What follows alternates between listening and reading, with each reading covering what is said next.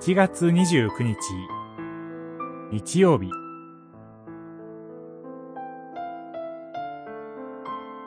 貧しさゆえの幸い。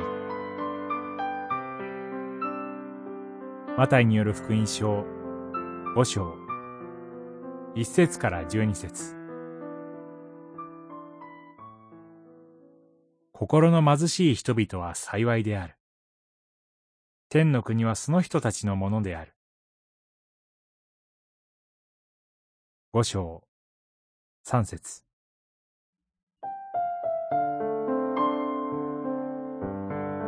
神の支配の到来を目の当たりにした大勢の群衆は、御国の福音、また、癒しの数々を目の当たりにして、シューイエスに従ってきました。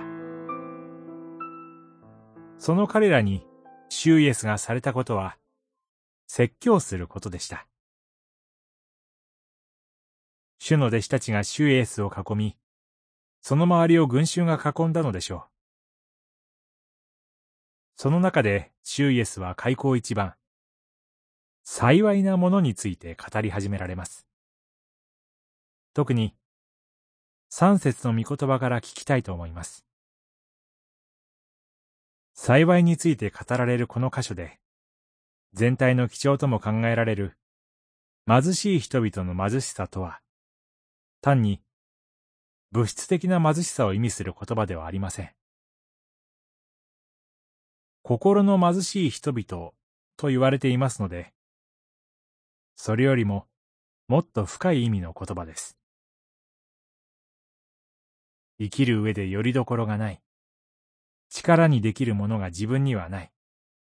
あるいは、自分の心には何もないという意味での貧しさのことです。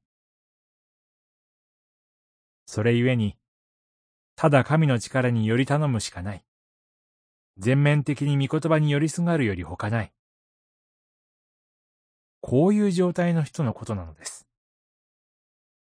主イエスは、そのような群衆を目の前にして、そして弟子たちに、そのようなあなたは幸いだと言われました。この箇所から、自らの貧しさはどこなのかを思い巡らすと同時に、そのような貧しい自分が主にあることの幸いを覚えたく思います。祈り。自分の想像を超えて、今主にある幸いに入れられていることへの感謝。